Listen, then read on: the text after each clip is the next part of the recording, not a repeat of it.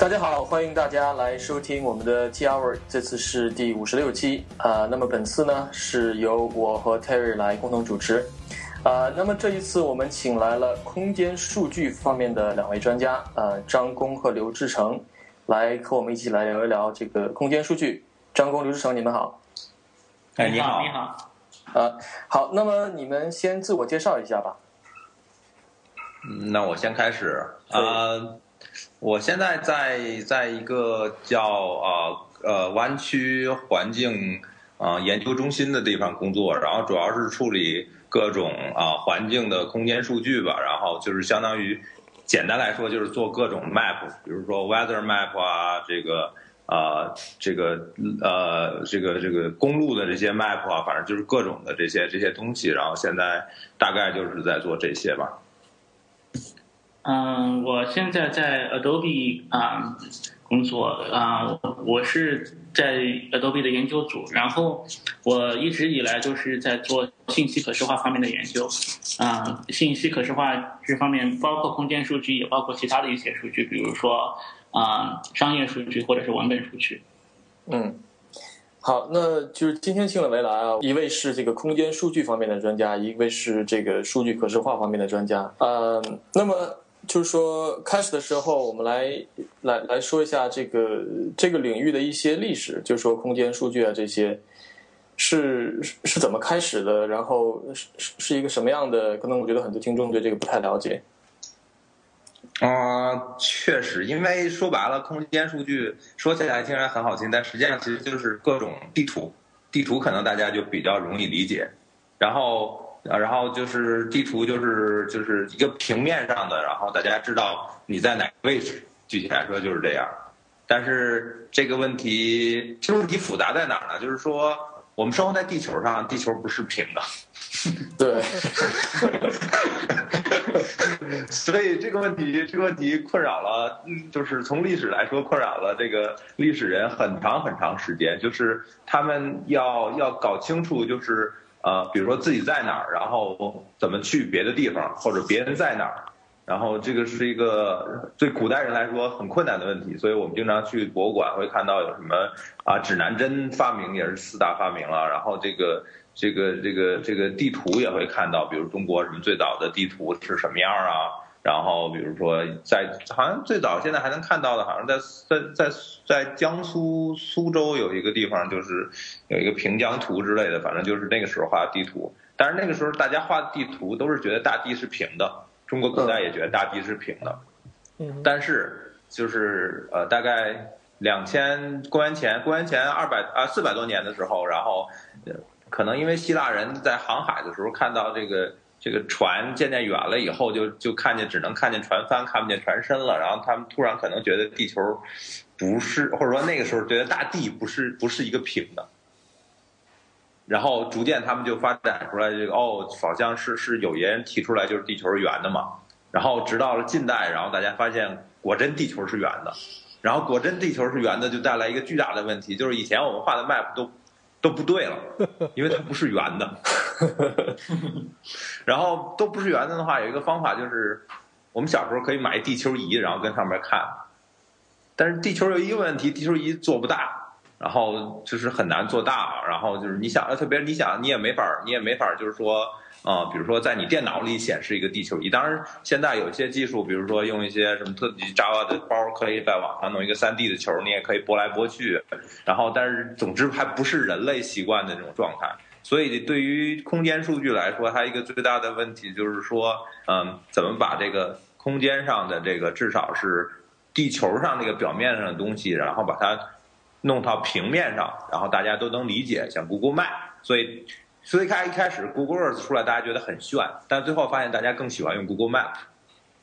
然后就把它弄到一个平面上，这个平面的过程在地理学这块就叫做啊投影，就相当于我怎么要把这个球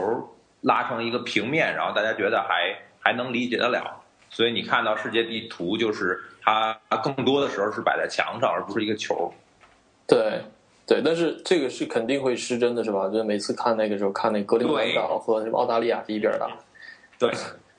它这个东西不能，所以就没法避免。它这个你所谓的失真就存在着一个问题，就是说呃，因为在在在这个空间位置上，它有一个就是方向也很重要，距离也很重要，然后大小也很重要。所以你一旦把它放到平面上，球球面放到平面上，它的这个它这个你只能保住一一个特性，比如你只能保住它的方向性。所以有一种投影就叫麦卡托投影，麦卡托就是大概一啊一六几几年，我手头有一本书就叫麦卡托，然后美国人对这个这些制作地图人还是很感兴趣的，然后他就讲这个人是最早把地球上的这些方位。完全保持方位完全正确的投影到地球，投影到平面上，嗯，这就是麦卡托投影。所以它出来的那个地图，就是它的经纬度是是是是这个是这个正交的，就是是垂直的，经经线和纬线是垂直的，嗯，然后还有其他各种投影，比如说有的投影要保证就是说那个面积是一样的，因为我们看到那个现在你看到地球仪经常会发现，好像格陵兰比澳大利亚还大。但它实际上是因为它这个就是它因为照顾其他的方面，所以它面积就失真了。所以像面积和这个和这个方位这些东西里面，总会有一总会有一些东西，你把它投影到二维平面上，总有些东西会失真。嗯。然后这大概就是估就是地人类发现地球是圆的以后，怎么来处理这些就是地图这件事儿。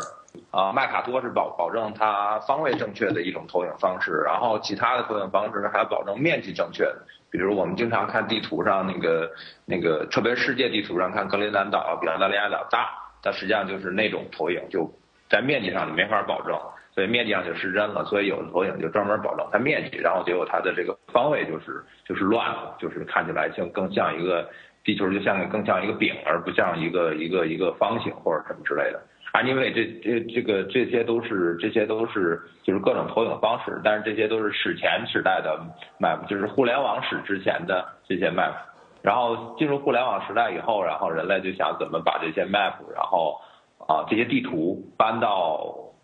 搬到这个这个网络上来，然后网络上的好处是你很简单，就像。谷歌地图一样，然后你就可以啊收缩、放大、放大或者缩小，然后你还可以啊就是特别看你们家附近或者什么之类的。它的 idea，它的这个主体思想大概就是，嗯，把任何这种数据，只要它有空间信息，这个空间信息常在地球上，那就是啊经度和纬度，然后我们就可以把这个啊这个信息，不管它是一个电影院还是一个。还是一个这个你家的住址，然后都可以标到这个网络地图上。然后这个最早的呢是叫 GIS，就是就是地理信息系统系统。啊，OK，对，好像我记得大学还有这个专业。对对对，就是地理系的很大一部分的人现在都在就是学这个，因为这是就是因为没办法，因为现在大家没人在用这些。很少再有人用这些，就是 paper，就是纸上的地图，都在用这些电子地图。所以最最简单的电子地图就是你车上那个 GPS 的那个地图。OK。但大部分这些信息都是从卫星来的，对吧？就是啊，不是，实际上你看到的，比如说你看到那个车上 GPS 的那些东西，大部分它就是一张路的图，对吧？就是它只告诉你路，你但并不看不见周围的风景，它不像。说谷歌地图啊，它周围还有一些风景。它这个东西呢，就存在了它这个地理信息，它这个东西到底是什么样？就是说，它并不是说记录这个路，它像照片一样把这条路都存下来。它实际上是路是一条路径，或者叫矢量。嗯，它就是一个有方向，然后有长度的一个一个一条线。嗯哼，然后这条线是怎么形成的呢？是由这条线上很多个点组成的。所以我们可能要谈一下，就是说，呃，这些这些空间数据它的格式到底是个什么样的状态？它的最基础的格式就是就是点，就是我空间上要有一个点，然后这个点要它的这个空间位置，这个位置是由它的经度和纬度。假设这个东西在地球上，就在地球平面上。如果它不在地球平面上，如果在地球的空中，那就是还有这个它的距离地面高度决定，那就是一三维的。然后，比如它在月球上，那同样可以由月球的经纬度，然后这样高度出来。反正大对于我们大多数人来说，在地球的表面上，你只知道你只需要知道经度和纬度，我们就知道你在地球的哪个角落。所以这个是一个点。那么有了点，如果两个点，我们就能连成一条直线。比如说从我家到你家，然后我只要连出一个直线，就跟网上那个那种网上那种尺子似的，然后我知道我家到你家有多少，比如说三公里、五公里。然后，但是我我一般来说没有人有直升飞机或者什么的，所以我很难直接或者跳到你家去。对，然后所以所以所以这个时候呢，就是说我不得不沿着路走。路是什么呢？路就是说它不是直的，它不是一直接道，它是说你可能现在到一个路口，比如说从长安街到这个复兴门路口，然后复兴门那个立交桥你要左转，然后上二环路要怎么着？所以那些路口就是中间的那些点，然后你有这些点连在一起，就这些可以通的点连在一起，就是一个一个一条线。然后，然后，然后这条线就是你的路径，然后所以你在 Google 地图上或者任何什么百度地图上，所以你就能连出来，从我家到你家不是一个直接我们家三公里，而是说我沿着这条路大概有走五公里就能到你们家，中间可能有个河或者什么之类的。然后这是这是这是一个路径，然后下面路径之外呢，然后还有一个问题就是说。如果我这个路径就是把它包围起来，比如说，我们中国之所以它是一个中国，它是有边界的，这个边界就是一个路径。但是这个如果把整个边界都画起来，它实际上是一个图形，中国的这个大公鸡一样的这个图形。然后这个这个图形，它实际上就是在由这些线把它包围出来的一个一个多边形，我们叫多边形，英文叫 polygon。然后这个 polygon 呢，我就可以给这个整个这个多边形里面赋一个属性，什么属性呢？比如说这个地儿就叫中国，所以我一点它，然后你就会发现中国整个一片都是都在那儿。或者说我搜北京市，然后它就会给出一个北京市的范围。嗯，所以这就是多边形。基本上就是说啊，地理数据基本上最基本的这几种格式就是这种，就是点啊路径，然后还有多边形。那那这些数据的话，这些数据的话，一开始是是怎么生成的，或者说怎么怎么能得到这些数据？呃，首先这些数据在没有互联网之前就有，比如说我们就会有纸质的地图，对，然后这些纸质的地图呢是经过人的这种勘测得到的，比如说你手里有个 GPS，当然古以前没有 GPS，他看星星或者怎么着，然后反正他能知道我，比如说我家的地我家的经纬度。然后我在地图上就画出来，我点出来我家的经纬度在那儿。然后同样，你也可以不管通过看星星呢，还是你手里有个 GPS，你能大概能算出来你家的经纬度。然后这样在地图上，我就可以把这两个点标出来了。然后所以两这两个点的直线数据，然后就连出来了。但是像你说的，就是说不可能大家每个人都有 GPS，所以不管古代还是现代，都有很多人专门干这种事情。就是像中国有一个中国的这些所谓就是地理信息的这些所有信息，比如说比如说这个路它经过什么位置，然后你家地址在什么这个叫中国的什么地理信息数据库吧，好像在北京什么地儿，白石桥那地儿。所以这些，比如说我现在如果想用这些空间数据，我去做一个应用的话，那我能拿到这些数据吗？呃。首先来说，呃，你不你很难直接拿到，因为那些数据的格式就是很很麻烦。比如说，它不是以一个一个一个就是我们很好理解的方式。比如说，啊，我想知道我家在哪儿，因为我只知道我家门牌号，对吧？比如说这个长安街，长安街三啊一号是中南海吗？不是。你家在哪儿？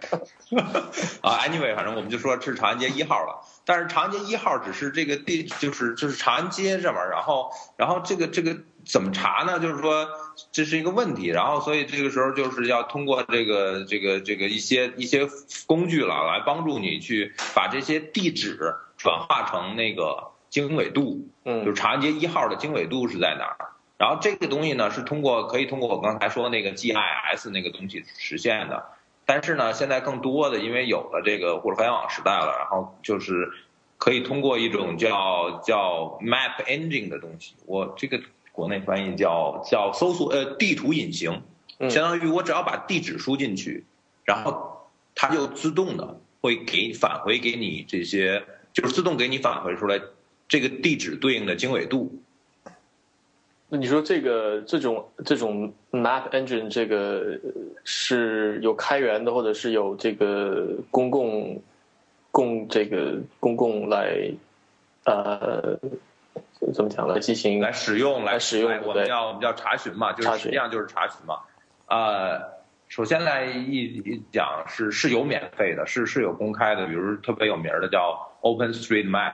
嗯，好像国内也有人在用，就是就是这种就是公开的数据库。然后，但是有一点，就是因为地理数据，比如说 GIS 这个，就比如我们经常用的 GPS，因为你有了 GPS，你就知道你现在的经纬度，对吧？对。因为这个东西很敏感，因为 GPS 最早发明出来是为了就是。制导导弹用的，比如说我知道萨达姆家是这个是是这个伊拉克一号地址，然后然后我只要把这个地址输进去，然后导弹也不用去管你，不用去去直接去人飞到那儿，然后直接派导弹，然后直接就打过去了。所以这个数据很敏感，所以你以前大概前一年还有这个什么日本人，然后到新疆去采集这些数据，就拿个 GPS，然后就看新疆那个这个路大概怎么走的，就路上买的 GPS，然后被被抓了。所以说说实在的，这个空间数据是有一定的这个国家的这个信息的，就是保密的东西在里面。但是呢，好处是就是随着现在商业技术越来越多，像国内的这个百度地图啊，还有这个五五幺地图还是叫什么，反正很多啦，就是他们都也提供这些度，就是呃地图隐形服务，然后这些地图隐形服务，呃。基本上说，对于覆盖大部分地区是是是可以存在的，但是你不要去搜什么，比如说我要搜一下某前国家领导人住在哪里，这种是搜不到的。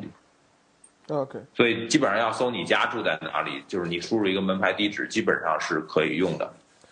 但是问题是，我不知道像，因为我没有用过百度的地图隐形，但是像。这边像美国这边的话，这种比如说呃，谷歌的地图隐形，它是有这个每日的检索的上限的。如果超过了这个上限，在好像是每每天搜索五千次以下是免费的，然后超过了五千次，好像就要收钱，就相当于买它的这个商业执照，然后才可以。哦，所以我听说，其实在中国，好像绘制地图必须是。啊，中国的公司做还是什么的，必须得有一个授权，还是才能做？对对对对，在中国的话，就是说，如果你要是首先中国的地图，好像全都是有两三家地图出版社出出版。我我不是特别熟悉，但我大概应该是大概估计是这样。就是说，首先纸质地图只有那么几家出版社有权出版，因为你你要但凡地图上画一个错误，然后就会引出来很多问题。比如最近什么南沙呀、什么钓鱼岛之类的都有这种。如果你这个地图画错了，然后别人就会就会上说啊，你们当年就是说把这个 这个地儿实际上画错了，然后但是你就别人就会拿证据，所以这事儿挺敏感。所以一般情况下，对于大多数人来说，你你你并不是要去做一个地图，你并不要重新画一个地图，特别是这种跟国界呀、跟这个跟这个什么一些敏感信息有关。更多的时候，我们是在用地图。或者我们在产生新的类似于地图的东西，比如说你可能不需要这个，你可能不用画出整个街道，但是别人已经提提供一街道以后，你比如说我这个我做了一这个这个这个租车软件或者什么的，我可以把别人这个我每辆车的这个在空间上什么位置，我在已经有的地图的这些基本的地图上，然后把它显示出来，然后这些数据本身也是一种就是空间数据。你可以把它，如果你把这层单独抽出来，它也是一个，就相当于这个这个这些点，这些车在这个地图上运动，这些点它本身也是一个地图。但是，就是说，像你刚才说的这种不能随便出地图，可能是说就是所谓基础地图，比如钓鱼岛就是中国的，然后你这个基础地图不能把它画成一个什么其他的。OK。呃，那就是说，你刚才讲到一个，就是说，比如车载的系统、GPS 这些，嗯，呃，就是说，那这个里面包括的，它又有一个，就是另外一种空间数据，就不是这种地图，呃，已经做好的，而是说这种动态的，可能是这这一般是卫星定位的吧，是吧？对，但是卫星定位就是我所谓 GPS 最终要给我们的，其实就是精度和纬度。所以它也是也是一就是也是一种空间信息，就是它无非就是你任何东西，我可以就相当于一个，比如说一个 JSON file，然后无所谓，就是所谓地理的 JSON file 是什么呢？这个 JSON file 里面肯定会保持有两项，就是精度和纬度，你还给它赋很多的，就是其他的属性都没问题，你给它。附一个附一个这个这个车的型号、车的牌照，然后它这个时间，比如说它这个一个小时之前在在浦东，另外一个小时之后在虹桥，这都没什么问题。那这种就是说，这种卫星给你这种地理经纬度的，呃，这这个是要交钱吗？这种这种是怎么？这是这是免费的啊，这是免费的。因因为是这样，世界上有现在好像可以用的有四个就是 GPS 系统。然后它是一种播放系统，就是说，相当于它向你播放信号，然后你是免费收收取，没人收你钱。就是这四个系统，现在我们用的最多就是美国的 GPS，这是最多的嘛。然后，然后这个啊，俄罗斯以前有一个，现在不知道运行怎么样，叫格罗纳斯。然后中国的就是北斗嘛啊，然后还有欧洲的伽利略。我不知道其他的，但我知道就是像 GPS，就是美国 GPS 至少这些就是都是免费的。就是你自己就是收到这些信号，然后自己在你自己的基数机器上解算出来你当地的这个经纬度。这个挺有意思，就是说它有四个，它它有上面有几个卫，我记得是你同时如果能搜到三个卫星，对吧？你上一般情况下就可以算出来你在精确的位置。对，它就是三三点定位嘛，然后就是如果你有三个，但一般情况下它是要求四个会比较精度比较高，因为它需要有一个卫星来校准。但是正常情况下，你只要在空地上，一般是五个以上吧。五个以上就可以看得到五个以上的卫星。对对，一般情况下，除了你有什么山啊挡着，所以基本上它还是比较准。另外一个是它的精度，就是大概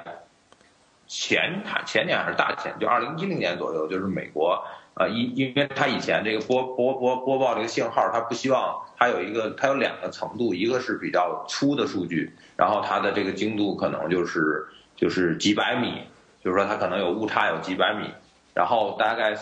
就是二零一零年左右，然后美国开放了这个它的高精度的数据，就是给军用的，然后它现在的精度，如果你的机器足够好，然后再加上一些校准系统的话，能达到几十米或者是或者是更高的这个程度。嗯，那这个是这个数据是普通的人也可以用吗？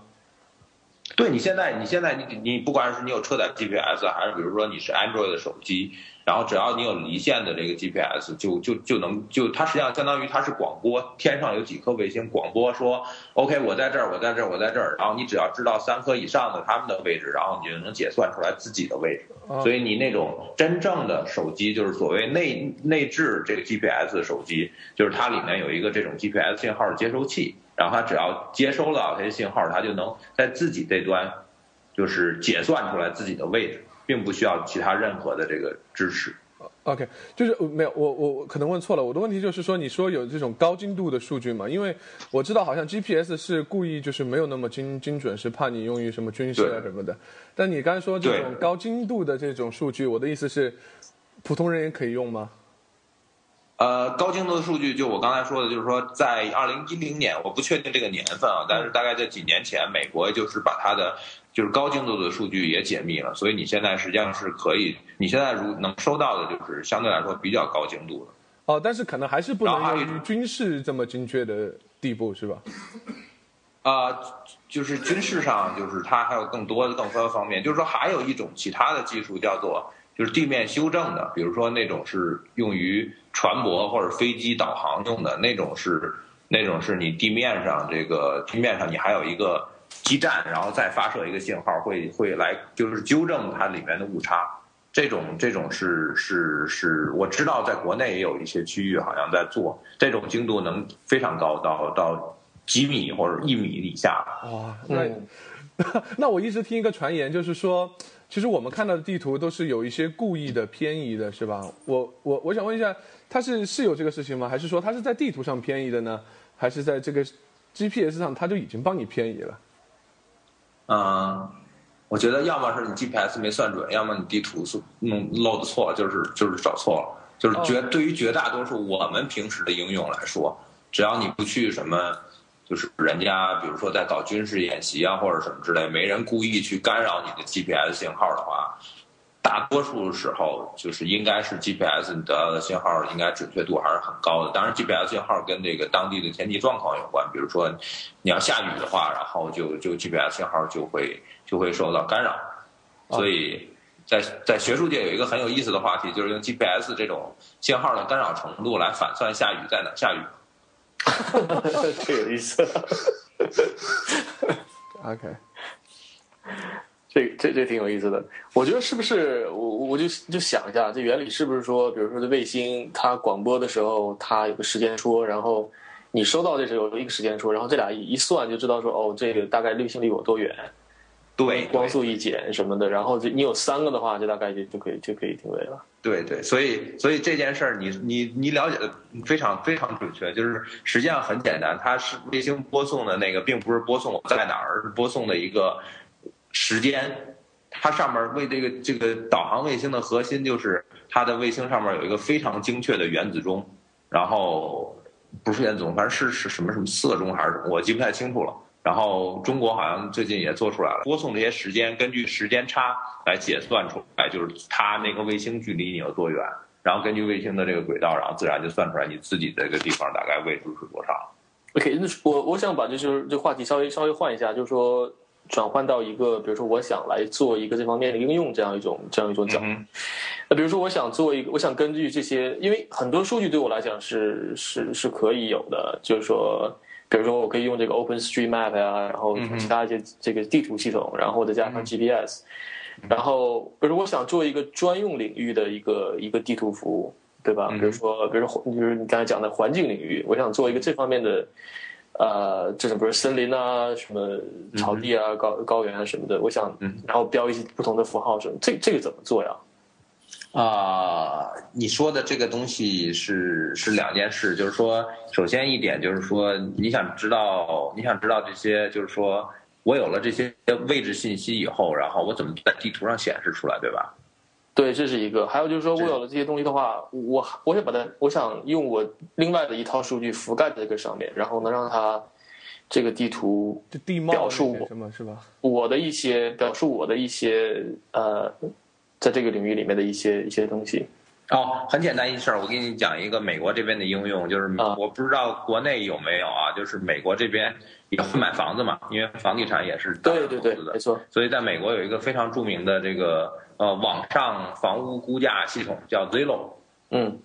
然后估计所有在美国买房子、买过房子的人都会看一眼这个玩意儿。嗯然后这个 Zillow 的东西呢，它就是因为房子嘛，房子在美国这边买房子，然后他说买房子最重要的三点是，你们知道是什么？便宜吗？地址啊，对对，老美的话最重要的房子就是 top three。Top three 的这个选择就是 location, location, location。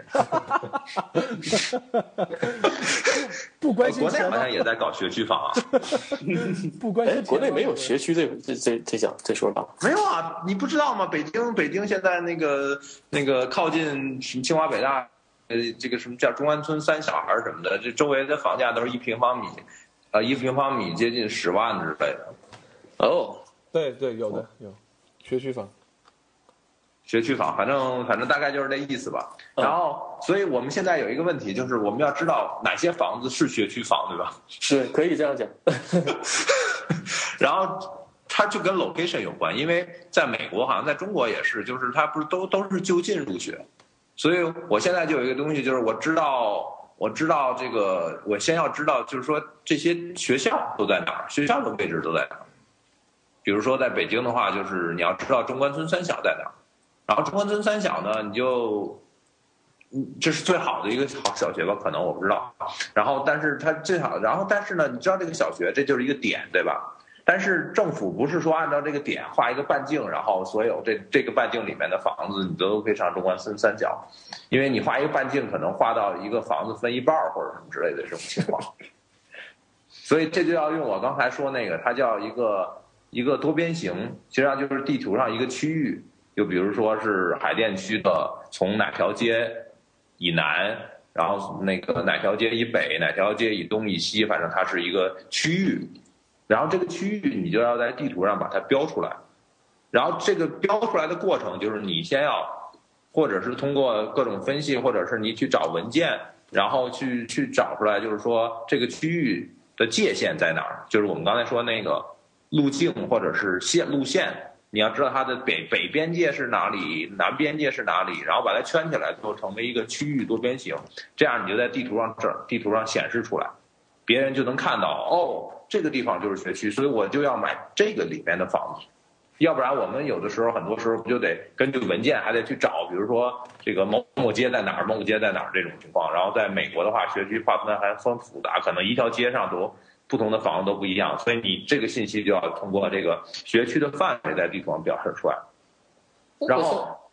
然后现在就是说，你那个房子又是一个点，然后现在就是这个点是不是在你刚才那个多边形或者那个区域里边？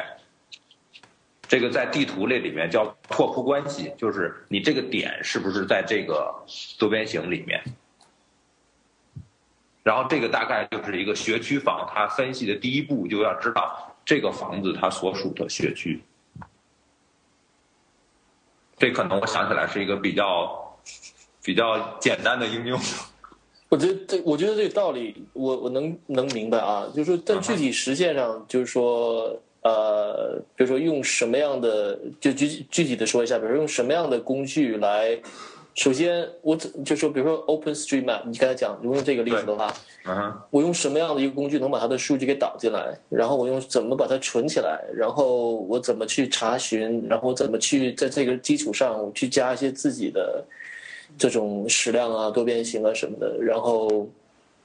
呃，这些有特别的。这种格式吗，还呃软件或者是数据库啊什么的。对，然后呃有一些特别，但我先就是说从广义上就是说最简单的应用嘛，因为它这个涉及到很多这个这个就是就是根根据你用的这个资料不同，我觉得这是地理信息一个特别不好的地方，就是地理信息里面很多就是它有各种各样就是稀奇古怪的格式，然后就是我经常头痛，就是天天在读这个格这些格式的说明。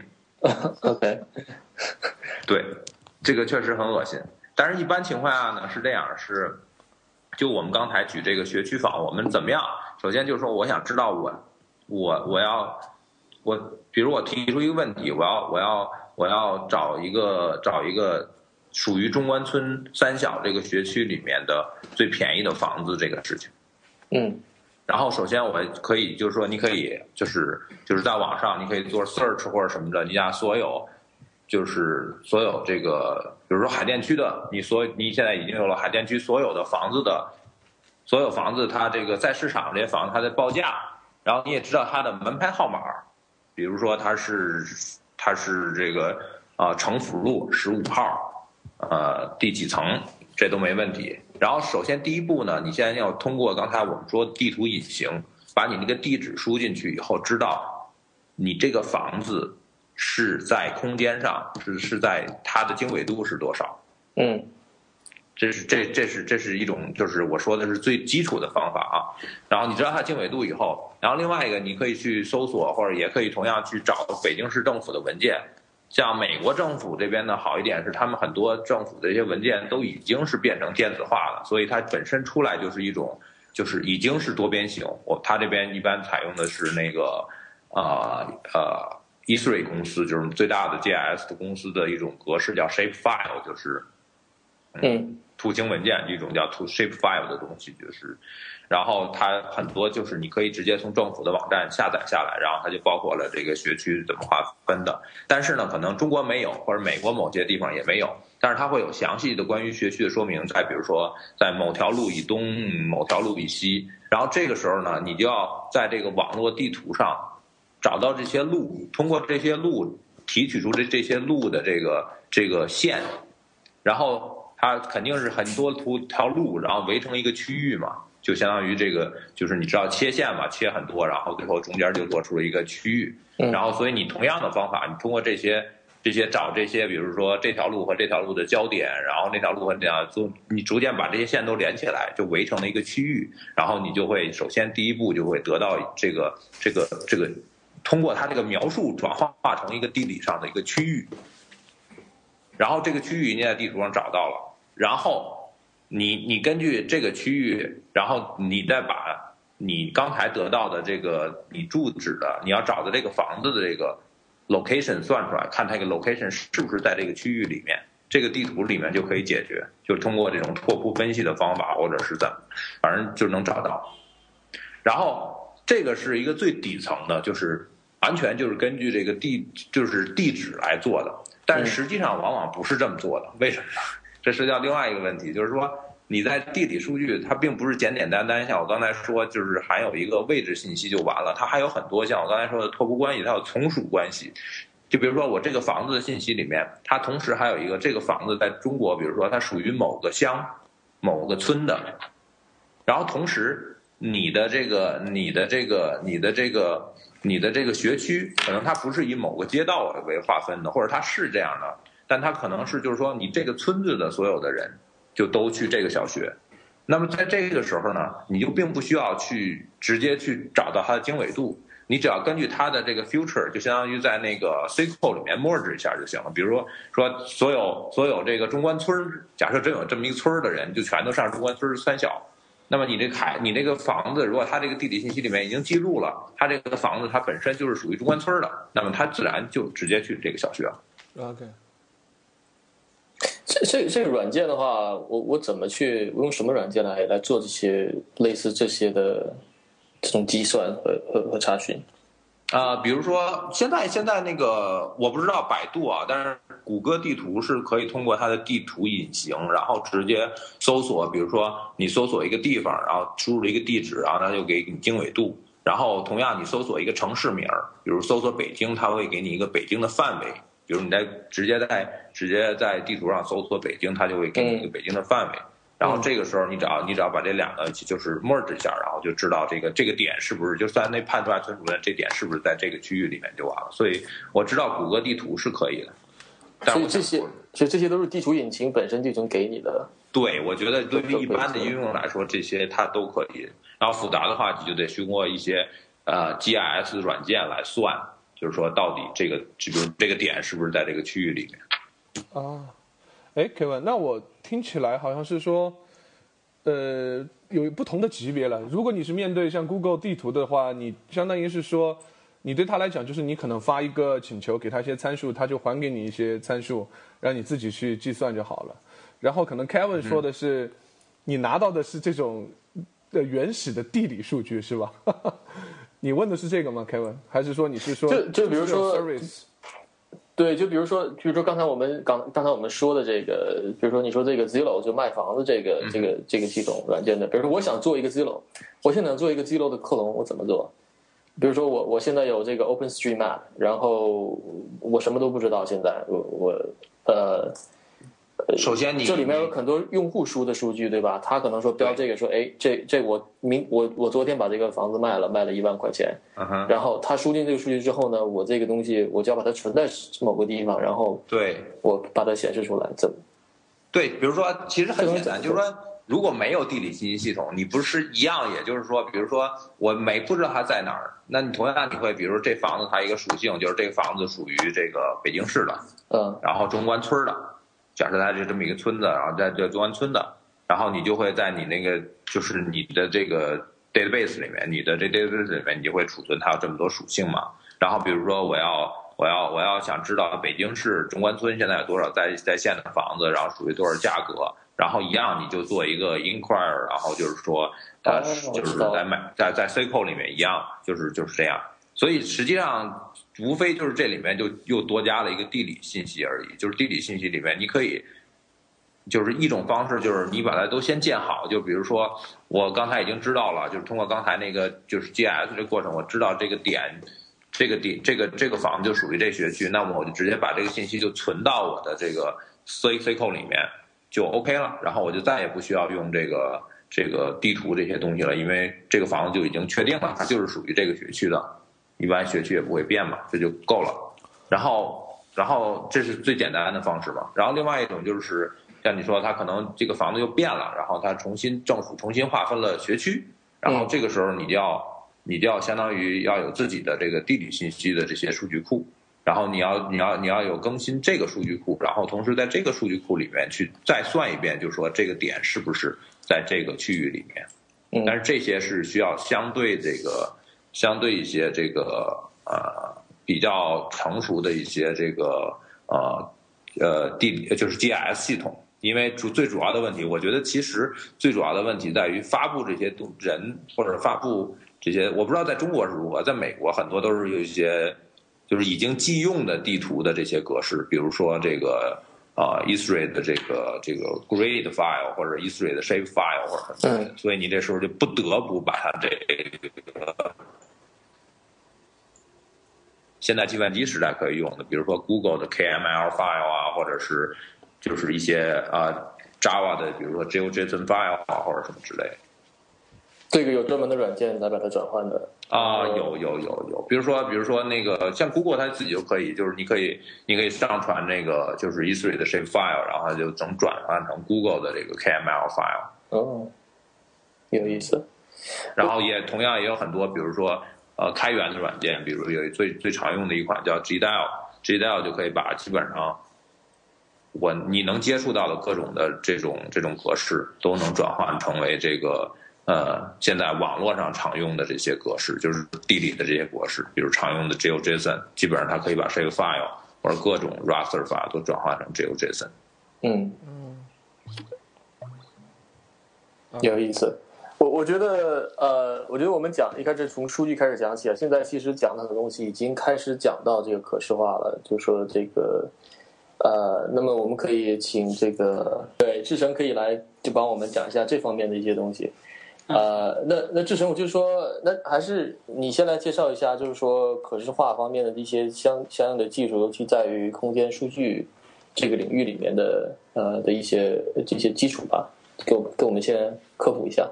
好的，好的，嗯，所以空间数据的可视化，一方我觉得有两个大的方面，一个方面就是嗯把。啊，物理世界中存在的东西，存在的东西给表表现出来，就包括刚才刚刚说的房子的例子，或者是你可以通过卫星图像把覆盖地表的一些植被啊，或者一些地理特征给呈现出来，这都是实实在在存在的东西。然后另外一个大方向就是把一些比较抽象的信息啊，在在在地图上呈现出来。然后很简单的一个例子就就是比如说一些信一些东西的分布，嗯，最早的一个例子我觉得应该是就是啊是是大概在一八几几年的时候有一个英国的医生叫做 John Snow，然后当时伦敦发生很多霍乱，然后当时的人们不是很清楚这个霍乱这个传播的方式到底到底是什么，当时的理论就是说是通过空气传播的，然后这个 John Snow 就把所有在伦敦发生的霍乱的这个例子收集起来，然后标明了每个例子发生的地点，然后他就把这些这些例子在地图上画了出来，然后就然后通过这就这这这个这种很简单的一个可视化，他就发现所大部分这种例子都是集中在水源的附近，然后这就是让他让他就提出这个猜测，就是说有可能霍乱其实是通过通过水来传播的。啊，这就是一个很简单的一个啊分布的，就是可视化，嗯，然后嗯，当然就是根据不同的信息的话，你可以用不同的可视化的啊手法来来来来来呈现这个这个这个这个数据，嗯，分布分布是其中的一个例子，另外一个例子就是说，嗯，很特别是人类或者是物种经常会在地地地球上迁徙或者是移动。那么像这种数据的话，嗯，也是最早大概是个法国人，叫做 Minard，然后他的他他就是他的他做的这个作品可以算是呃现代的信息可视化的始祖吧。嗯，他就是在地图上呃把拿破仑当时远征俄国莫斯科的这样一个信息，啊，这这个其实就是一个。可以说是是是个移动的信息，啊，他就用用用嗯图像的方式表现出来，然后这是大概是最早的就是嗯可视化的的这样的一个例子，然后现在越来越越多的就是现在由于互联网，由于更更更方便的交通运输这些途径，嗯，但就是很多人也开始越来越对就是这种。基于地理的这种人和人之间的啊联联系，这种数据感兴趣。这个这个本身其实就是一个可以把它想成是个网络嘛。嗯，比如说 Facebook，嗯，现在大家都在用 Facebook，那么呃，我相信你应该也看到过这种例子，这种可视化，就是说啊，把把处在各个不同地方、各个不同的甚至甚至不同大陆的人，他们之间的 Facebook 之间之间的联系，啊，通过可视化啊来表达出来。然后这这像像要要可视化这种数据的话，经常会遇到问题，比如说这种数据一般是很多，然后你如果把每一个数据点都画出来的话，经常会就是嗯非常密集，然后基本上看不出来有任有任何的嗯。呃，有任何可以可以让人人人人脑可以接受的信息，所以经常会做一些呃加工处理，比如说，嗯嗯，比如说有一个太有有一个说法叫做 edge bundling，这个就是相当于就是说，你如果把一个网络看成一个节点和它们之间的嗯之间的联系的话，那么我们可以把这个联系相近的联系，把它们给捆到一块儿。这就是其中的一个啊可视化的手法。那么当然，嗯，张工刚才说过，就是嗯嗯地很多地理信息也其实就是一个 polygon，就是一个多边形。那么如果我们把每个多边形呃当成一个区域的话，那么也可以可以可以可以用颜色来显示这些区域的各种信息。啊，比如说这个区域的经济水平，或者是人口密度，或者是其他的一些信息。那么最后还有一种就是，如果我们考虑就是在时间上的数据的变化的话，那么这就是这就是一个问题，就是说如何把基于空间数据的，然后基于空间和基于时间的数据给给给用可视化形式表表现出来。嗯，我能想到一个比较比较啊比较出名的一个例子，就是当时美国内战，嗯，其实这这个包括各种各样的战争，就是嗯各种。各种各种呃，各个国家之间互相征伐，然后，呃，疆域会随之不不停的变化。那么这就是一个很好的一个例子，就是说可以把这个疆域的变化，在从用可视化的方式，经经常会就是用动画的方式来显示出来。呃，所以就是呃，基本上就是基于不同的啊不同的信息，然后会会采用不同的可视化的手法。所以就是这是几大类来进行可视化的这个这这个方式是吧？呃，那么对于这个空间数据来说，就是它有没有一些它特有的一些挑战，或者特有的一些呃，就是把它可视化的一些一些难点？嗯，基本上，嗯，我觉得就是之前啊，地理学家做的那些很多投影的。呃，这方面的工作就是可以说是奠定了一种这种空间数据可视化的基础。然后啊，因为投影的话基本上就是在二维上面显示的，所以可视化的方法不外乎就是用各种嗯视觉上的嗯手法，比如说是颜色，或者说是呃形状，或者说是大小。这种这种东西来来嗯来表示各种呃抽象的数据，呃所以如果一旦这个数据有很多维的话，比如说一个例子就是说有很多动物学家，他们就是在候鸟身上装一些 sensor，就是可以可以可以知道这些候鸟它们是如何迁徙的。那么候鸟迁徙的话，它们不光是有经度和纬度的信息，它们也有在空间上就是高度的信息，另外还有时间上的信息。那么这样子的话，就是有这种多维数据的话，嗯，可视化就是会会比较困难，就需要特别的方法来来来呈现这些数据。啊，另外一个挑战呢，我觉得就是现在我们处于大数据时代嘛，嗯嗯，大数据时代，那么很大的一个挑战就是说，如何把成千上万、成千上万现在都不应该算是大数据了，就是上 上百亿、上千亿、上亿万的数据，啊，能够很。嗯，能够很很有效的呈现给用户，而且，而且用户在在在和这些数据交互的时候，如何如何让这些交互能够非常的快速，嗯，非常的 responsive，我觉得这是很这是两个挑战。嗯，我我感觉是，就是说，这挑战来看，大概有两类啊，就听听你来讲，一方面是更多的是一种在概念层面上，或者是有一种是这个。呃，这个 research 这个 research 这个层面上，就是说，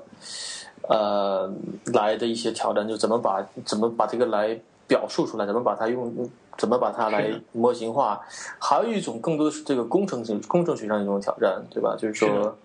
呃，比如说当当你需要把这么多的数据给表示出来的话，你需要什么样的，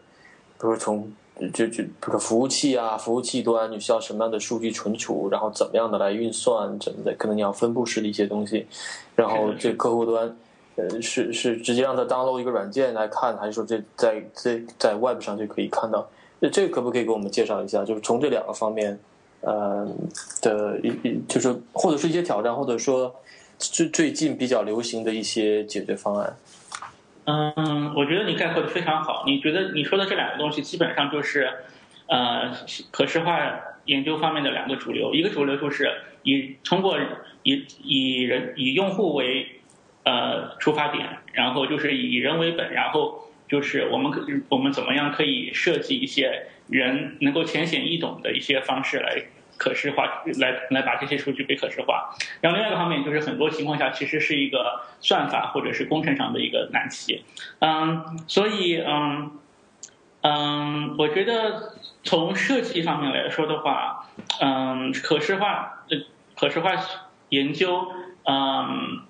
理论上面，就是理论基础可以说是是一个法国的一个呃，他是一个地地呃，可以说 cartographer，中文我不知道叫什么，应该就是跟跟地图绘制有关系。制图家，制图家，对对对对对，制图家，他的名字叫做 Jacques Burton，嗯，然后他就他是他就写了一本书叫做 Semiology of Graphics，翻译成中文的话应该叫做图形的嗯。是的，是什么？嗯，这这本这本书可以说是奠定了可视化这个这个这个这个学科的基础吧。嗯嗯，它的它的主要的呃贡献就是说把不同的呃数据的嗯属性，比如说这个数据是空间数据，还是呃完全的是呃数呃数字，或者还是或者或者是 category，就是说不同的啊不同的嗯。Category 中种 类类别种种类类别类 类别，或者说这个这个数据是是有呃时间属性，或者说是有嗯嗯其他的属性。然后这这些是这些是数据的属性。然后另外一方面就是有各种视觉的属性。就刚才我包括说的，它的这个嗯任何一个东西，它呃任何一个视觉的东西，它都会有它的大小、它的形状、它的嗯颜色、它的呃位置，然后还有它的嗯 orientation，就是。嗯，这方向，方向对，还有就是 texture，就是它的啊纹理，纹理，对对对，就这种各种不同的视觉的属性，就是他就做的研究，就是说如果把这两个东西给对应起来，就是说在什么情况下，在什么样的数据属性，你是最好是用什么样的视觉属性来表现，啊，对，所以这就是一个奠定了这个理论基础。然后在这个理论基础上面，就是设计化其实有一其实是一个非常怎么说是一个非常需要不停的从用户得到反馈的一个过程。就是说，有可能你根据这些理论，根据一些你的呃你的直觉，你可以觉得这某某一某一种呈现方式会比较好，但是最终还是要做一些啊啊做一些做一些实验来最后证明你你你选择的这些设计是确实是有效。这是从设设设计层面上的一些问题，然后嗯，在工程方面的话，其实嗯，可视化和和和和数据库是非常相关的两个领域。数据库是吧？对对，数据库，对对对，嗯，现在就是在呃，举个例子，就是说最近几年比较呃比较火的一个可视化的一个公司，他们他们嗯，这这几年发展的很快，叫做 Tableau。嗯，他们是一个，他们他们他们他们的产品其实，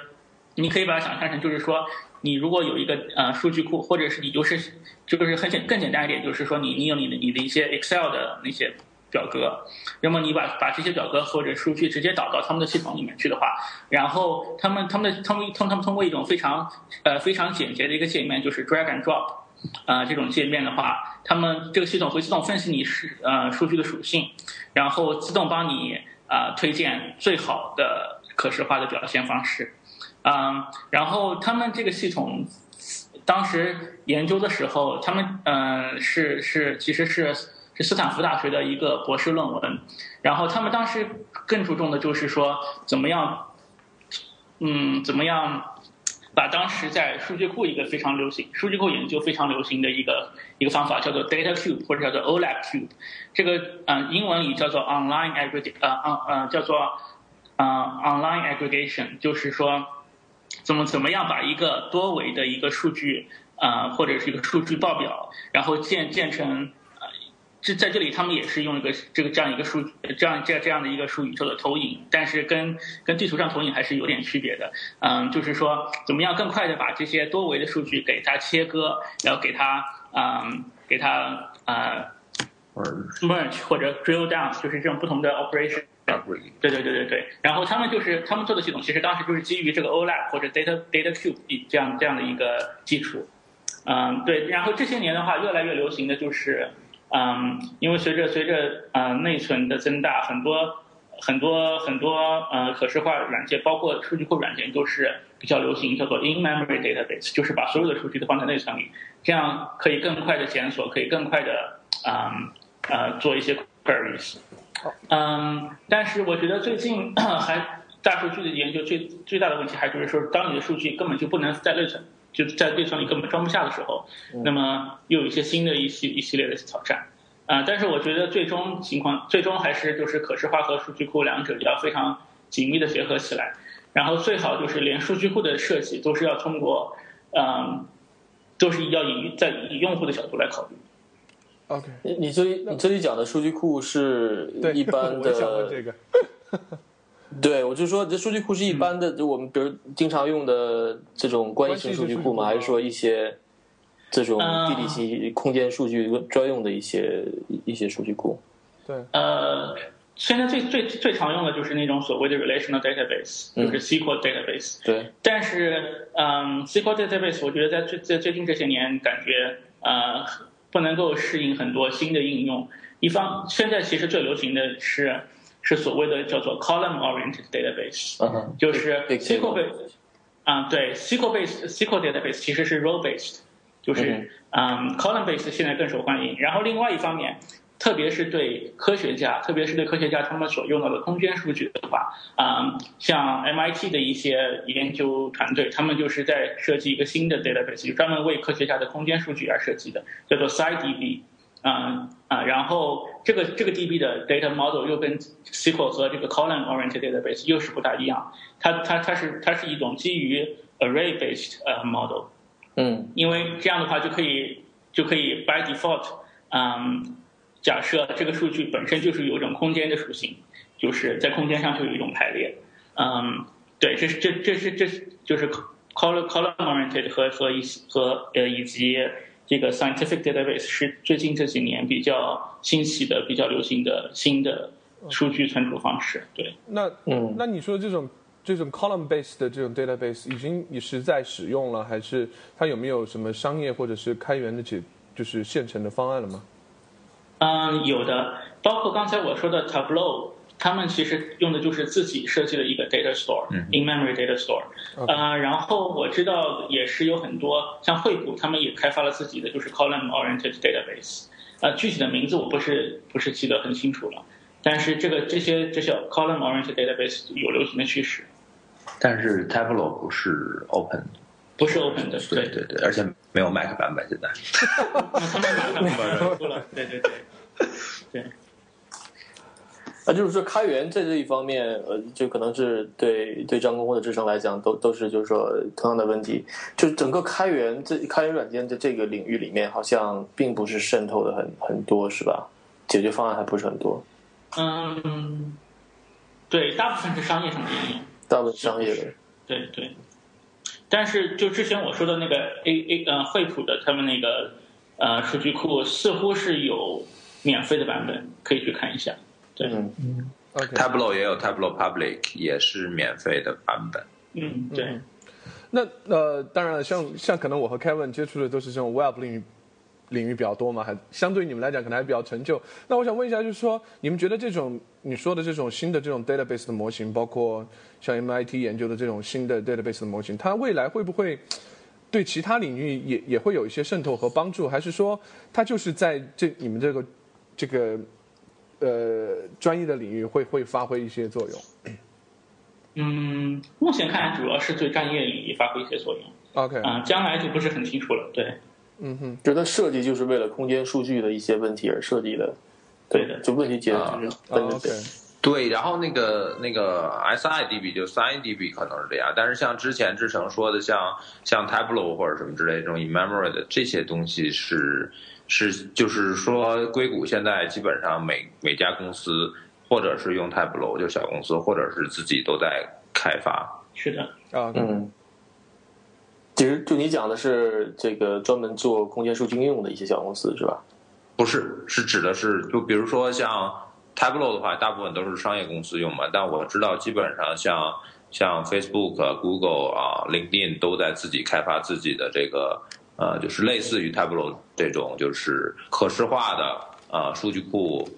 管理呃或者数据库呃可视的这么这么一个系统。是的，因为可视化最难的地方其实是在于，嗯，什么样的一个图图形是最有效的？其实不光是不光是基于你的数据的属性，也基于你要问的问题。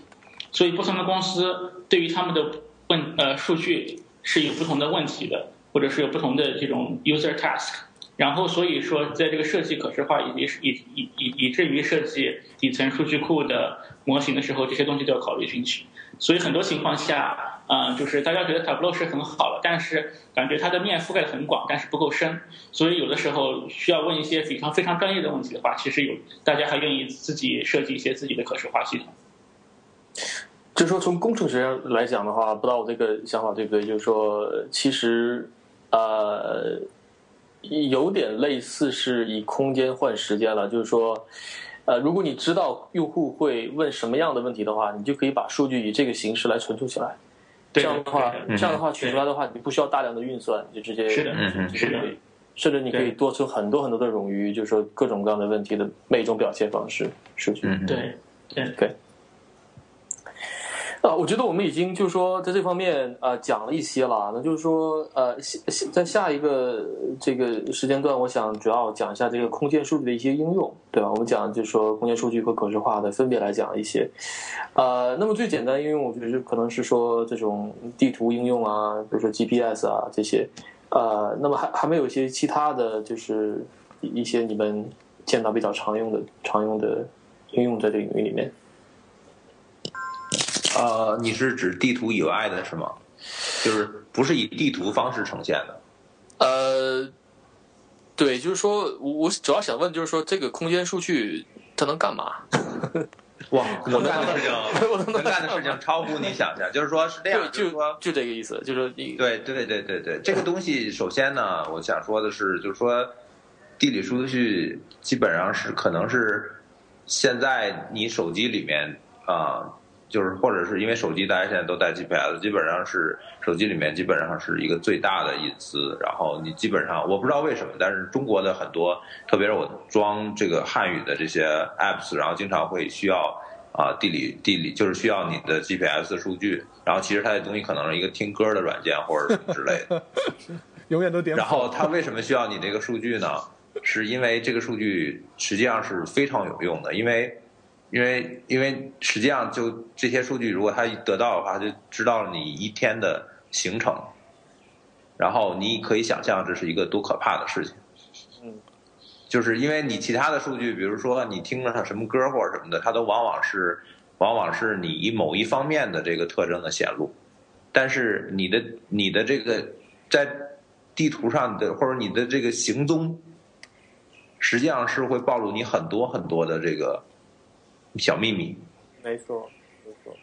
然后，然后有，如果你可以想象一下，如果有了这个东西，就会有很多的这种应用。因为，比如说在在美国之前，Facebook 收购一公司，我忘了叫什么了，反正就是也是它就是基于这个地理的聊天系统，就跟这个微信摇一摇大概是类似的。就是你想知道，比如我给你举个例子，然后我们去加拿大一个荒山野岭的地方，然后去玩儿，然后。然后无意中有一个哥们儿要摇一摇，然后发现了哦，这里另外有一个妹子，然后就在这儿，然后 OK，然后他们他们他们他们俩就 somehow 就认识了，呃，就是就就是这样，因为因为因为在因为我觉得地理这个地理数据是把人类的这个虚拟网络和现实网络结合的一个焦点，就是说，你虚拟网络里面，你可能跟这个人走得很近，但他可能在另外一个地球另外一端。但是如果你突然觉得一个人离你很近，然后他地理上也离你很近，就是他你真实位置离你很近，然后这个时候就会有一些交集会产生。同样，这种交集是你跟人之间。我知道，我知道去年 CNN 还是哪个报道有一个特别有意思的软件，然后卖的特别好。那个软件是干嘛呢？就是呃，你讨厌的人的提醒，就是如果你讨厌的人在你身边附近出现，然后你可以赶紧回避他。这不错。对，然后大概是是这样，就是说，对于人是这样，对于商家更是。比如说，比如说。那个商家的话，他卖什么东西或者什么的，他当然可以像阿玛总这种，就是随着配送的这种发展，特别特别就是全球的配送体系的发展，就是你可以从很远的地方订购。但是像像 Amazon 最近的这些很多的东西，它是这样，它就是说为了节省它的这个呃，就是节省它的这个运输时间，它是在你发货在你订货之前就把你就是先预测你的要买的东西。比如说你你之前八个月每个月都买买手指，然后你每个月都买一筐手指，然后他就知道哦，你下个月应该会买手指，然后他就会把手指提前送到离你最近的供货的地方，然后根据地理信息，他就知道哪个仓库离你近，然后到时候你只要一在网上 Amazon 上一订货，然后他可能两个小时就把东西送到了。嗯，这些都是基于这些商家跟你的。而且随着互联网，因为我觉得虽然一方面是这种就是东西大量的普及，比如大家都有 iPhone，另外一方面就是啊 localization 就是地方化，就比如说这个我这个商家，然后或者我这商家就专门设计一种本地的这个商品或者什么的，然后然后你在本地你可能就需要这个，比如说江南的梅雨季节，你就需要一种烘干被子的东西。但是这东西只会在这个地方卖，然后你就会根据地理来地理信息来做这些东西。我说的这些都是很很很大概的，就是有各种各样的 app，因为你看现在越来越多 app 都在收集你的地理信息，不管它用不用，但实际上还是很多人都在用。对，这很有意思，因为我以前就是跟你们聊之前的话，一讲到地理信息的话，就第一反应就是地图，就是说一个什么地图应用的话，我可能需要这个。但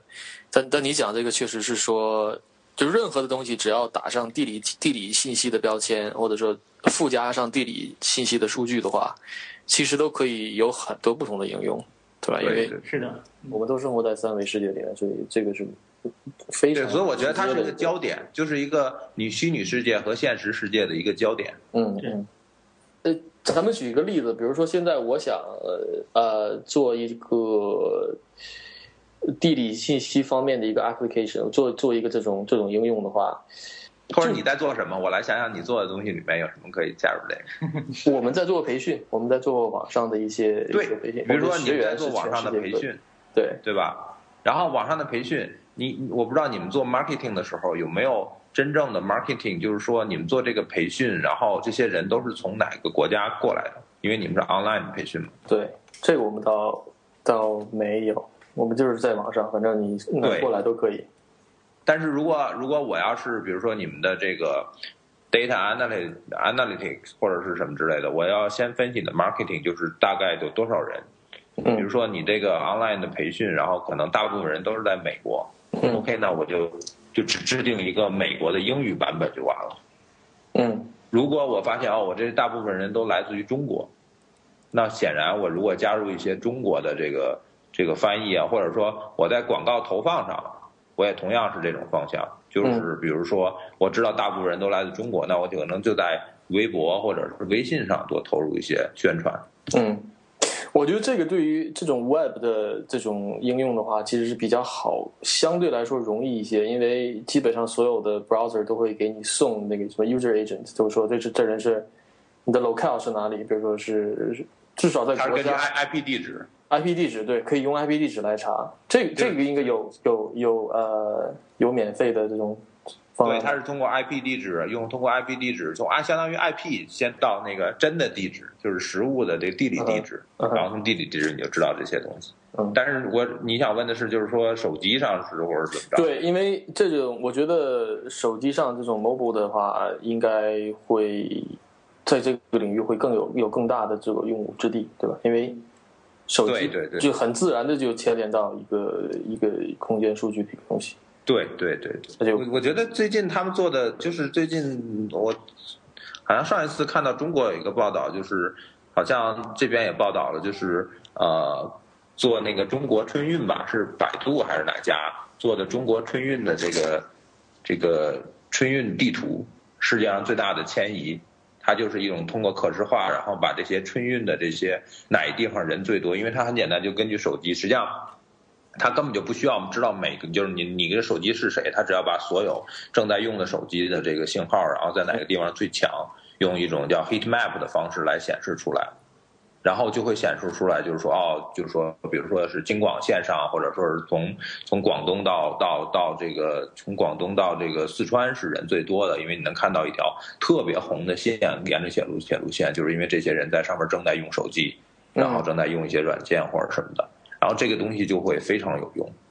因为你就知道你的 market 在哪儿。比如说，好很简单说，如果你要这个地图，然后你可以去啊、火车站去卖卖点心。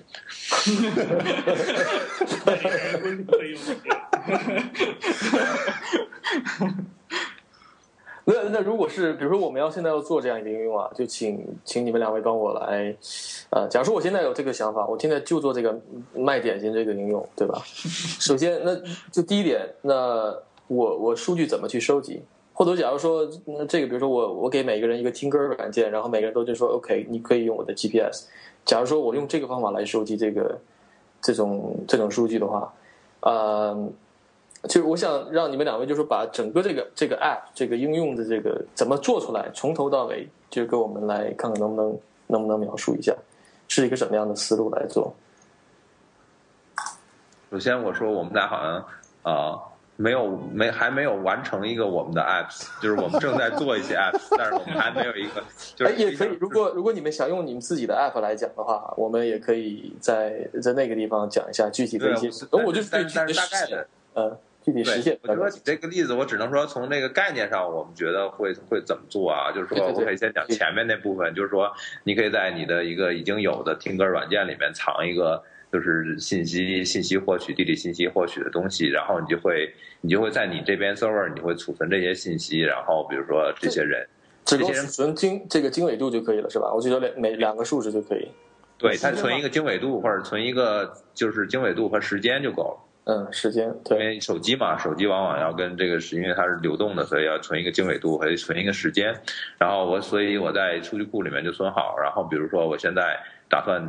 搞一个专门面向那个火车上卖点心、卖盒饭的人，给他们提供这么一个商业软件，就告诉他们你们应该什么时候、什么时间去去某个站去卖卖卖卖卖盒饭。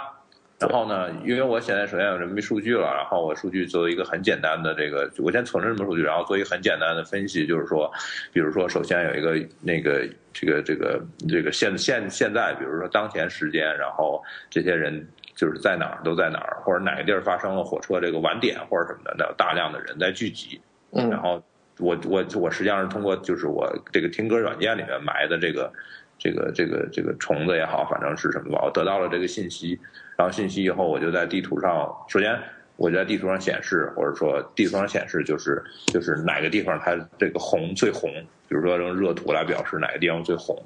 然后你然后就可以告诉他。另外一个，我还可以做一个排序，就是根据地图上的这种，因为地图上它可能是这个区域都在红，但是我想我我我我我不是我这个区域都在红，因为它那个地理坐标的这种东西，它也有一定误差，像你刚才说的，它可能几百里、几百米或者几公里。这个时候呢，你一个热区里面，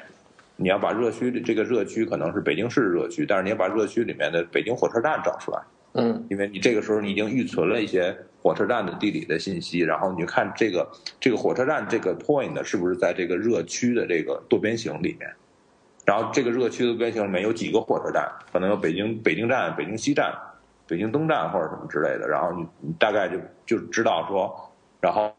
可能在北京这区这三个车站，在这个热区里面，这个三个车站就是现在最最最就是人最多，然后他们可能最需要吃盒饭、吃点心的，然后你就会同样，因为它在里面，然后你可以在手机的上面打出一个 top 的 list 的，就是现在北京站、北京西站，还有北北京北京北站或者什么这三个站正在需要盒饭，然后你就可以赶紧过去就行了。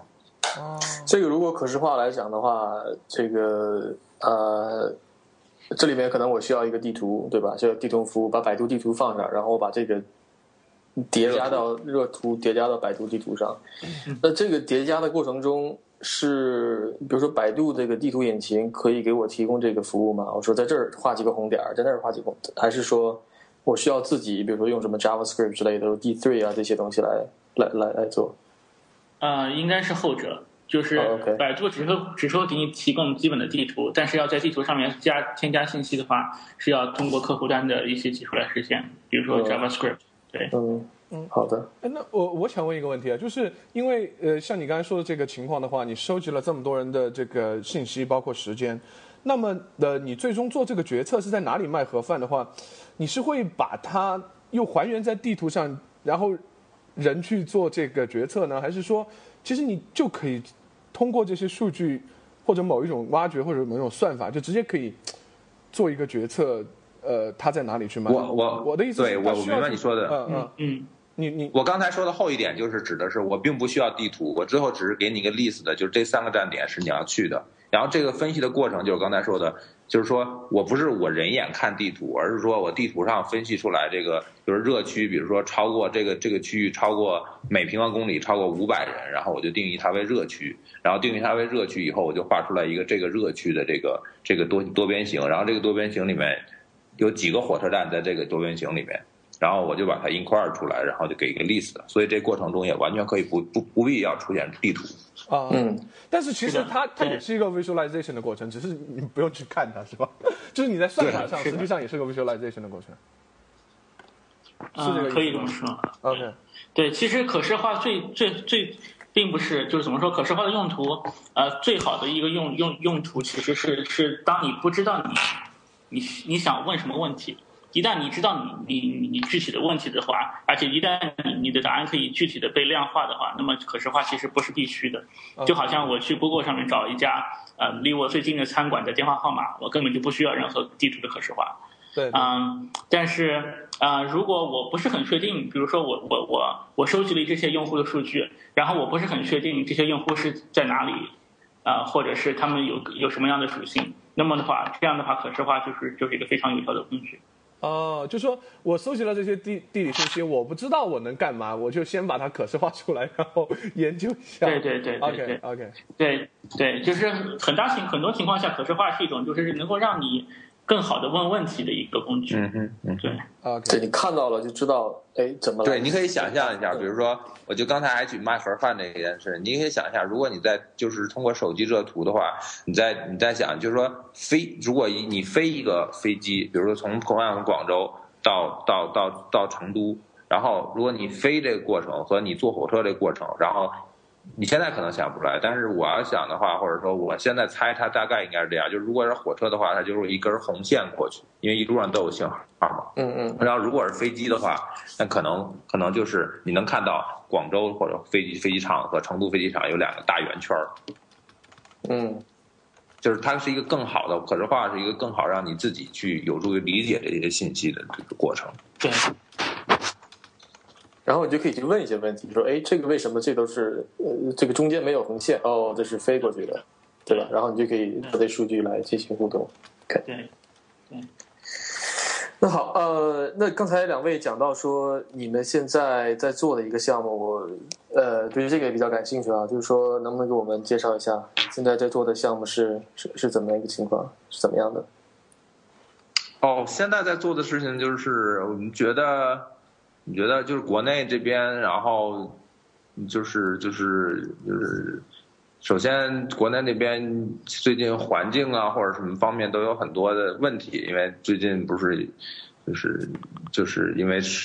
就是呃生产发展啊，或者说就整个人都要就是啊。就是就是各种生产，然后还有什么的，导致国内的环境在逐渐恶化嘛，然后水资源也在减少。然后呢，我们就是想，就是通过各种方面就获得这种带有地理信息的这种环境资源，比如说啊、哪个地方有一些这个化工厂啊，哪个地方有一些这种这种这种排污的企业呀、或者是哪些地方有这个有一些环境的风险，比如说这个地方容易塌方啊，或者什么的，比如最近云南或者什么之类的。然后我们可能更多的还是从公益的角度出发，就是说，如果因为这些数据都是政府的，政府的数据往往都是。嗯，就是很多时候它是你可以要求它公开的，然后你有了这些公开的数据，当然这些数据都很复杂，就是说数据量比较大，因为它就是全国或者什么的。我们想把这些数据，然后把它放到网上，然后大家都能寻，就是自己去寻找，自己去去能够亲眼的看到。比如说之前不是也有经常抗议说最近有什么化附近有什么建了化工厂。然后我们可以简单说一下，就是说，哦，比如说其他地儿有一个化工厂，看它周围的这个地区，它有没有受到这些污染，或者是，或者是它有这么一个化工厂以后，对它周围的房价有什么影响？嗯。然后我们可能都更多的就是想把这些环境的数据，然后把它相当于在在地理上或者在空间上让它可可视可读。嗯，这在。做这个是，你你们的数据是是是怎么收集的呢？就我我们数据就是说，一方面我说就是说政府也公开一些数据嘛，然后另外一方面你可以去 search 一些数据嘛，比如说你搜这个化工厂，然后可能化工厂就会告诉你化工厂它的地址，对吧？然后你把地址只要放到那个放到那个 map engine 里面，就会知道它这个这个地方在哪儿，然后就同样就可以得到一些东西。然后我我们是很想做出来这样一个东西，就是从大家环保的角度来上，让大家知道，就是说自己现在的环境、身边的环境怎么样。嗯，当然，这种商业化想法就是，如果你知道身边的环境啊，你就会想你住在哪里。嗯，我觉得。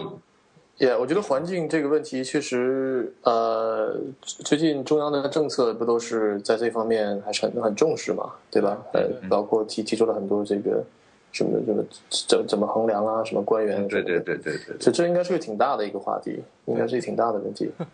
嗯，对，担心的就是到时候看了地图以后，发现无地可住了，中国。我我觉得，我猜西藏应该还不错。希望不是遇到如此地步。所以，呃，所以就可能这个和地产业肯定是这个相关比较比较紧密了，对吧？你们对对对，比如在北京的话，经常就说上风上水上。上风上水的地儿就是海的好的地儿，就比如海淀或者什么之类的。那很简单，就是因为因为那个因为那个北京那些污染都就是北京的风都是从北边来的嘛，所以你只要住在风头就不会被就是这些这些污染刮刮到。嗯嗯。所以北边的房子贵一点也是情有可原的。但是，但我我我我觉得这个好像选房子本来是一个很多维的事情嘛，但是你们又出了这个应用，又考虑了环境。那会不会就有有人再出一个应用，把所有人的考虑环境的、考虑学区的所有的数据扒过来，然后再怎么组织组织，从分析一个最终的多维的结果？你们是指对，那就是 Zero 嘛？哦，OK，在美国就是 Zero。它其实已经有考虑环境了，是吧？哦，多维的 OK。你们是指美国这边？你们是 Zillow 这边会告诉你学区，然后你所在的就是周围的房子的价钱，然后你这个地区的这个这个犯罪率水平，然后他们有有就他们大部分都在做这些事情。OK，你们做的这个应用是个一维的是吧？我们就是可能一可能环境也也有很多维嘛，比如说它的。就是比如说它的维度有方面，一方面的一个指数可能跟你周围的化工厂有关，然后也跟你周围的空气质量有关，也跟你周围的水的质量有关，它也可以是多维的。但是总之，我们可能先从环境入手吧。OK，嗯，OK，cool。那那你们就是我们刚才讲了很多啊，很多这个技术什么的，你你们这个里面具体包含什什么样的技术呢？嗯。就是我们刚才说这些技术，好，我们我们大概就是就是想想争取做到一个自动，像你说自动，就是我们不用去去去人工的去去调一些东西，然后让大家觉得更更可信一些。比如说，比如说附近有什么化工厂啊，或者说附近这个空气质量或者什么的，我们可能会用一些这种这种这种就是非人为能干扰的东西，就是比如说网上的这种。啊，这种信息啊，比如 social network 这些信息啊，或者是天上的卫星的这些信息，我们争取会用一些就是说不那么受到人为干扰的数据。然后这样的话，我们就是单纯的就是把这些所有的数据都拉过，都拉进数据库里来，然后让它自己做一个分析，就相当于 machine learning 或者什么之类的。OK，这这个，比如说像空气质量的话，卫星能看出来，应该是可以是吧？这这地方有呃，这个就是单独靠某一种东西都很难，因为这个东西很很很，这个东西就是说单独你靠某一个东西，比如说卫星的话，再比如来一块云，然后挡住了就看不了。然后然后地面的话，比如说美国大使馆的那个报道和那个中国政府报的也不一样。嗯，然后类似的还有这个水污染，比如说你可以自己拍张照片说我们家门口这河变黑了，但是也可能就是我们善意的推测，可能官方的这个这个这个报表就会显示哦这个地儿正常，所以我们想通过就是各种信息，然后把它把它把它把它弄在一块儿，然后。然后，然后弄在一块儿，比如很简单，就是说，经常有一些，就是我觉得我们其实还是很多时候从公益的角度，就可能因为我们俩之前都在做 research 或者是之类的一个想法，因为我们就是就是觉得，比如说最近有经常有些就是特别紧急的污染事件，比如说哪哪那个化工厂这个爆炸了，或者是哪哪东西泄漏了，然后整个河水就受污染了，然后这种污染其实有时候是可以用肉眼看出来的。有时候也可以用反应来感知出来，当然反应感知出来可能就对于某些人来说就晚了。比如有些人已经喝了这水吐了，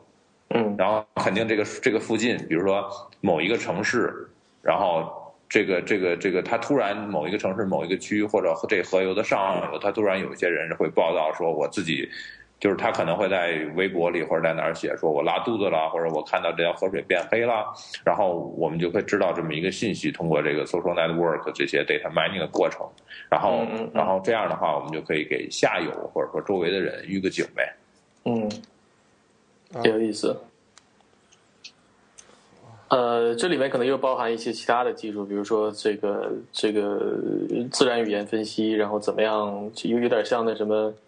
有点像是华尔街什么交易股票一样，看到一个什么新闻的话，立刻咵就开始分析，然后这是怎么回事儿，然后就买还是卖。我觉得你你们可以拉进来一些这样的东西来分析新闻。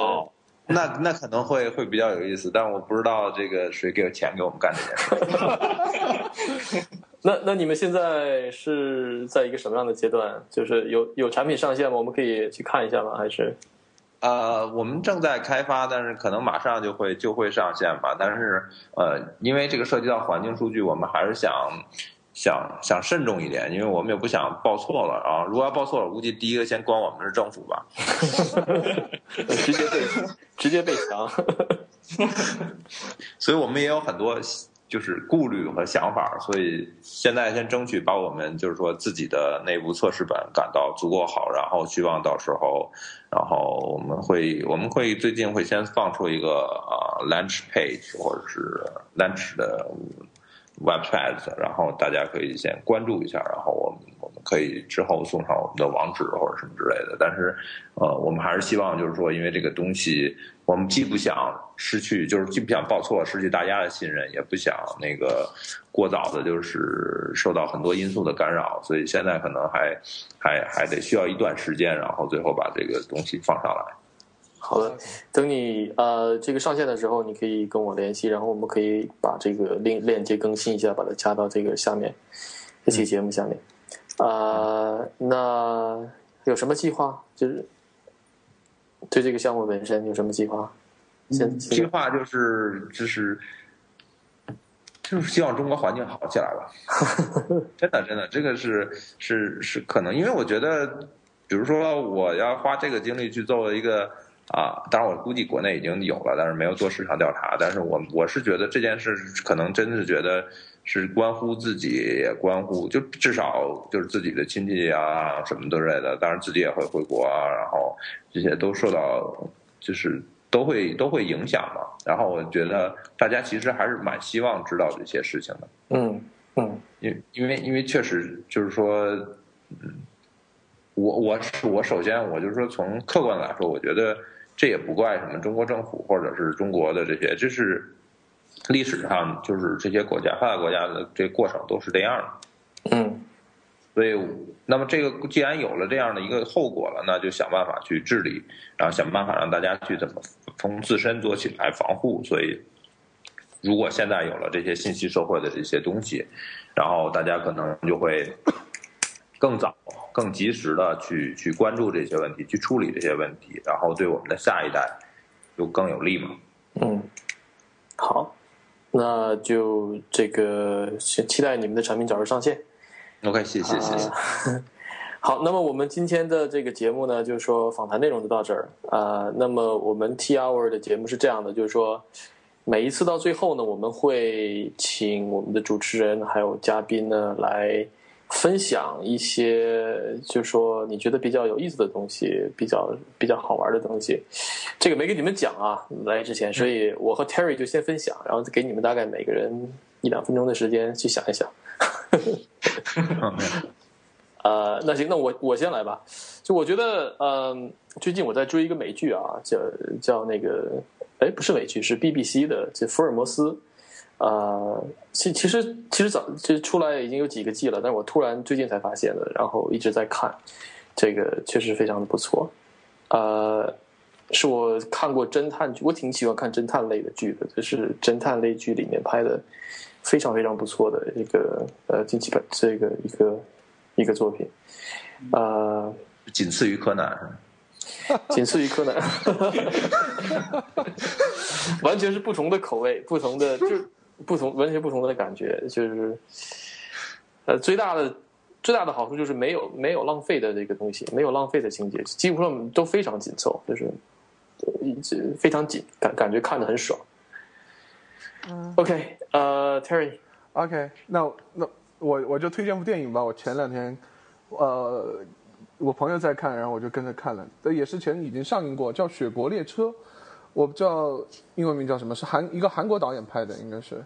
然后我以呃我看了以后觉得非常不错，其实是个科幻电影了。呃，虽然设定其实蛮嗯设定有一点小傻逼，就是。但我大概说一下设定，就是，呃，就是已经人类已经到了一个完全冰封的一个时代，就是外面的环境已经不不能不能人不能在外面生存了，然后所有的人呢都在一辆呃火车里面，然后这个火车就一直围绕着地球这么这么开，就是唯一剩的人就都就都在里面了，然后他前面是富人，后面是穷人，然后就写的是发生在这里面的一个故事。呃，大概是这样一个设定。呃，虽然我觉得，我觉得设定挺奇怪的，为什么这个火车一一定要开？为什么不停下来？当然，这个这个设定有一点傻逼，但是后来大大概解释是说，就是创造这个火车的人，他是个永动机，就是这个火车是个永动机。虽然永动机我也觉得挺奇怪的，然后呢，就是创造这个火车的人呢，他可能有一个很奇怪的癖好，他就是喜欢火车一直围绕地球开。呃，大概设定有点奇怪，但是故事我是觉得蛮精彩的，就是写的有一点反这种叫什么，呃，乌托邦的这种这种片子，所以看了以后还蛮震撼的，所以我推荐一下的。我觉得看了以后，我我反正是感觉是韩国电影已经远超中国电影了，我是觉得中国 虽然都是好，其实其实都是好莱坞明星了，那里面都是好莱坞明星，就一个韩国人，导演是韩国人，哦，觉得蛮好。哦，OK，有意思。嗯，那我也来推荐一个吧。我估计这个东西我推荐大家都知道了。我最近也在追一个美剧《权力的游戏》。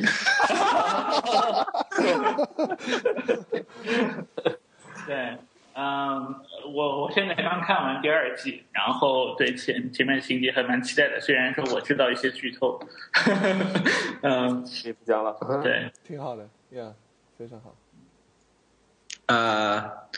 哇，你们都都都那个，那我那个 Terry 刚才说中国电影，然后那个，但我觉得中国还是有一些人正经在拍片子嘛。然后我很早以前看的一个片子，然后最近突然无事又从头看了一遍，我不知道呃国内能不能看到，就是这是一个纪录片，叫呃叫算命。嗯，哦，然后，然后我我我这人可能特别喜欢小人物的生活，就是那个纪录片看的我就是就是很很想流泪，因为因为他讲了一个就是就是残疾嘛，然后他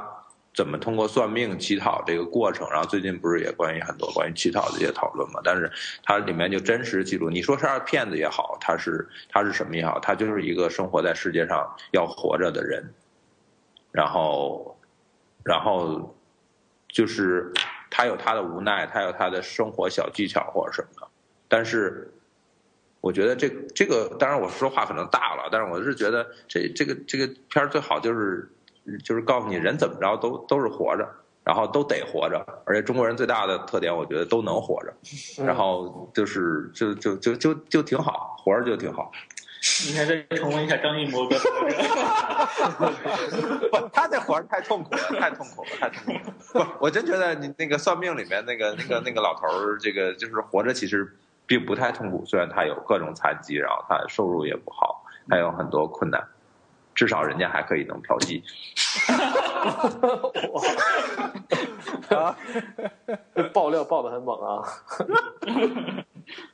呃，这是电影是吧？还是纪录片、连续剧还是什么？它有一系列的纪录片，就一系列的，嗯，叫苏童还是叫什么？苏童？不不不，这是忘写小说的吗？不不不不，反正忘了叫叫叫叫什么了。然后反正反正他有一系列的纪录片，然后我觉得都很好。然后就是关于妓女的或者什么的，就是指的就是在北京周围的那个小镇。反正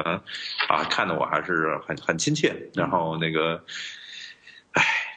没什么，就是就是觉得活着。行了，那我觉得没有更好的收场了啊！这这这用张工这句话，我们就就就可以结束今天的节目。那好，那那谢谢两位今天过来啊，这个 T R V 做客，然后希望你们的产品早日成功，早日上线。好，感谢。好的，好，大家再见。好，谢谢，再见啊，再见，再见。